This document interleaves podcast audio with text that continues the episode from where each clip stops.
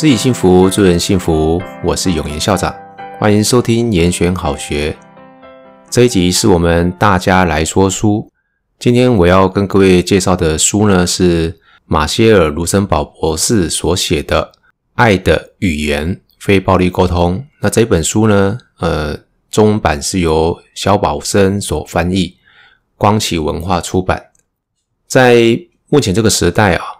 呃，社群网站中的讨论呢，不时充斥着一些的言语暴力。那网络霸凌呢，也时有所闻啊哦。所以，呃，有人常常说呢，他是刀子口豆腐心哦，他没有什么恶意。但问题是啊，有谁的心不是豆腐般的柔弱呢？怎么经得起这样子一个言语的霸凌？有谁呢不是父母生的？有谁不希望被爱、被尊重？但是啊，也有人说。这些批评者、谩骂者呢，是不是他内心也有一些没有满足的需求？所以啊，他们也痛苦，进而呢，将这些痛苦呢加注在别人身上呢？非暴力沟通啊，英文叫做 Nonviolent Communication，简称叫 NVC 啊，又称之为爱的语言。这个模式啊，是由美国的心理学家马歇尔·卢森堡所创立的。NVC 相信啊。人的天性呢是友善的，暴力的方式呢是后天习得的。NVC 还认为啊，我们人啊都有共同的基本需要。那么人的行为呢，呃，是为了要满足一种或者是多种的需要所采行的策略。所以 NVC 的目的啊，是希望透过建立人跟人之间的联系关系啊，让我们能够彼此理解。并且看重彼此的需要，然后呢，能够一起呢来寻求方法满足双方的需要。换句话说啊，NVC 它提供了具体的技巧来帮助我们建立联系，使友爱互助成为可能。采用这种方法呢来谈话跟聆听啊，有机会让我们人们呢能够情意相通、和谐相处。这就是所谓的非暴力沟通。在非暴力沟通里面呢，有很重要的四个要素。第一个是观察，第二个是感受，第三个是需要，第四个是请求。观察、感受、需要、请求。举个例子来说啊，一位母亲对于处在青春期的儿子呢，他会这么说：啊，小明啊，你看到咖啡桌底下的那两只袜子了吗？哦，这是什么？这是观察。然后他说：“我不太高兴哦，这是表达他的感受啊。”然后妈妈说：“因为啊，我看重整洁，这是什么意思？这表达他的需要啊，妈妈他的需要。”然后接下来妈妈再说：“你是否呢愿意啊将袜子拿到房间或者拿进去洗衣机？”这个是一种很明确的请求啊。我再把这一段的话讲一次。小明，你看到咖啡桌下面的两只袜子吗？我对于这样子一个现象不太高兴，因为我看重整洁。你是否愿意将袜子拿到房间或者放进洗衣机？好，这几句话呢，很明确的把观察、感受、需要、请求啊，做一个很清楚的陈述。马歇尔·卢森堡博士呢，他提到了观察呢，应该要跟评论做区隔，也就是说，在沟通的时候啊，应该要尽可能的如实的传达事实，而不是主观的评价。比方说呢，我们在抱怨别人迟到的时候啊，我们可以说：“啊、今天的见面呢，你晚到了三十分钟。”可是啊，我们最常说的话是什么？我们可能就会劈头就骂啊！你每一次都迟到啊！你根本没有时间观念。当我们用这样子的一个话语做开头的时候啊，对方很可能就已经准备要开始跟你回击了哦。他会说：“哪有这么夸张？我哪有每次？”那因此呢，双方啊展开的就不是沟通了，而是吵架。所谓啊，爱的教育哦，不是要我们忽略或者是回避冲突。但是呢，许多的教育工作者啊，包含父母在内，呃，都普遍缺乏表达愤怒的练习啊，其实我们也很容易被小孩子惹毛了哈。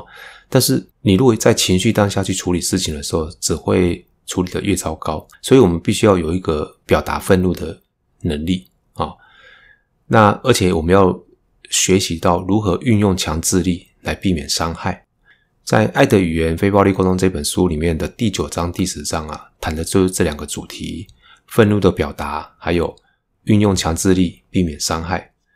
好，那我帮各位整理了这两章里面我认为很关键的一些字句啊，分享给各位。好，不止我们老师啊，哈，需要，我们家长也很需要。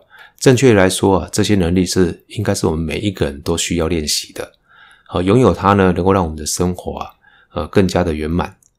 那我就把这几句话呢，呃，念出来给各位听。那我也会把它给呃列在我们的节目的资讯栏底下，哈、哦，给各位做参考。啊、生气的原因呢，不在于别人对我们做了什么，而在于我们怎么看待对方以及他的行为。用“我生气是因为我需要”来取代“我生气是因为他们怎么样”，这个有什么不一样呢？就是。我生气是因为我需要什么什么什么，这是一种往内看，哦，往内看到我们自己内在有没有一些还没有满足的需要。那如果是说我生气是因为他们怎样怎样怎样，哦，这就是一种归因于外的向外的指责，哦，也就是你在指责怪别人了哈。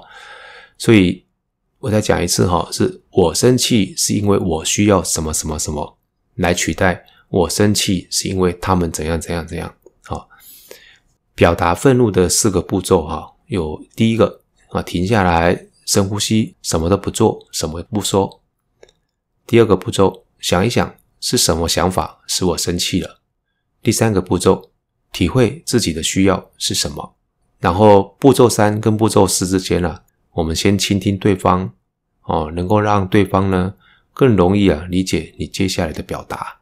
好，各位，刚才我们第一个步骤是深呼吸嘛，哈。第二个步骤呢是想一想有什么想法使我生气了。第三个步骤是体会一下自己的需要是什么。这几个步骤有没有跟对方去做什么对辩？没有。好，所以他说，在这样子一个步骤里面呢，先倾听对方，哦，让对方更容易理解你，你接下来可能要做什么事情。最后一个步骤啊，才是去表达你的感受。跟你尚未满足的需要，啊，也就是说，它这个机制里面有一个很奥妙的地方，就是你要表达你的愤怒的时候啊，它其实是先让你先冷静下来，想一想之后，最后才表达，而不是一下子就啪啦就出去，你的情绪就会跟着你的话一起出去了。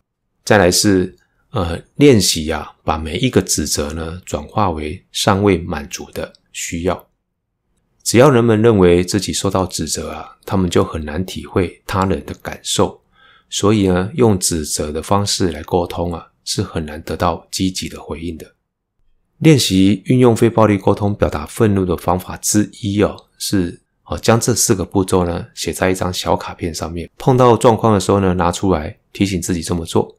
哦，这是一种不断的练习了哈。或许看起来有点蠢啊，但总比爆发冲突好。哦，你练习久了就很实用啊。这个是可能有的人会觉得说，嗯，这样子好像怪怪的哈。不过，因为我们从小到大就是不习惯这样的方式，哦，所以这个是需要练习的。即便你读完这本书之后，你还是没有办法每一次都能够做得到，所以你就要不断不断的反复练习啊。然后呢，使用强制力的目的啊，是为了要防御，防御什么呢？保护自己和他人不受伤害，而不是为了要惩罚对方哦。这通常讲很适用在我们学校跟家庭里面，好。然后他说呢，如果一个人做事情会伤害到自己，伤害到他人，是因为他不够成熟，所以呢，他需要的是什么？是帮助，而不是指责。认为惩罚有效的假设呢，是对方是邪恶的，啊，为了要使其悔改，必须要令其痛苦，哦，因为他认为这样子可以让他意识到过错、懊悔，进而改变行为。但是实际的生活中呢，惩罚啦只会加强对方的敌意跟反抗的心理，使双方的关系呢更加的疏远。惩罚呢或许能够短期见效啊，但是也鼓励了孩子用暴力来解决冲突。如果呢我不喜欢他现在的行为，那我希望他怎么做呢？我希望他是基于什么样的原因去做这些事情呢？啊，我想后面那句话才是教育的核心了。他是基于满足他人呢，或者是避免惩罚，或者呢，他是基于做这件事的本质而存在呢？我想我们应该希望他达到的是后面那一个理由是，他是自主决定去做这些事情的。惩罚呢，可能使人忽略了事情本身的意义，而把这个注意力啊。放在不服从的后果，所以呢，非暴力沟通和回避冲突以及放任不管之间是有区别的。除了回避冲突及惩罚呢，我们还可以有其他方法来解决问题。这里所说的惩罚啊，不局限在体罚而已，还包含了言语跟态度，比方说你对他冷漠、哦冷战等等。好，以上是我将这个第九章跟第十章哈里面我读完之后，有一些我认为比较不错的句子，把它给摘录下来。要原本啊相信棒下出孝子的人，一下子放弃这样的信念了，其实很不容易哦。原因不在于观念转化的困难，而在于如果你只给概念而没有方法的话呢，它最终还是会回到惩罚的老路，而且惩罚是比较快的，马上可以见效啊。但是我们前面有提过。这样子的方法其实有很多的副作用，而且它只是短期的功效而已啊。如果呢要有透彻的理解跟熟练了，我建议呃各位可以把这整本书看完，并且呢实际的去练习。培养顺从的孩子啊，从来不是我们教育的最终目标。包含老师、家长在内的教育工作者，都应该要好好的来练习棒子以外的工具。有一件事情是我们要记住的哈。孩子呢，永远会依照我们教养他们的态度方式来形塑他自己。哦，这个是很神奇的事啊！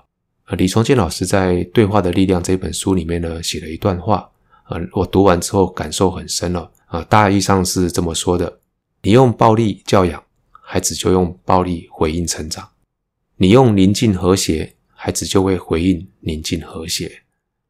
啊，我个人认为，《爱的语言：非暴力沟通》这本书呢，是很值得我们教育工作者啊，包含老师跟家长列为学习清单的一本书。如果各位在阅读之后呢，还能够实际的练习，我相信可以有效的帮助我们日常的生活。另外，我也推荐赖佩霞所写的《我想跟你好好说说话》，赖佩霞的六堂非暴力沟通入门课啊。这本书虽然内容没有《爱的语言》这本书完整哦，但是非常的浅显易懂，很适合入门初学者。今天我们大家来说书的单元，为各位介绍这本书是《爱的语言：非暴力沟通》，就为各位聊到这边。那我们这个单元呢，我们也欢迎各位老师、各位同学，你有读了什么好书之后，你也可以上来这一个节目频道跟大家来分享。如果有意愿来做分享的呢，可以私讯给我，我会来安排。我们今天的节目就先聊到这边，延选好学，下次见。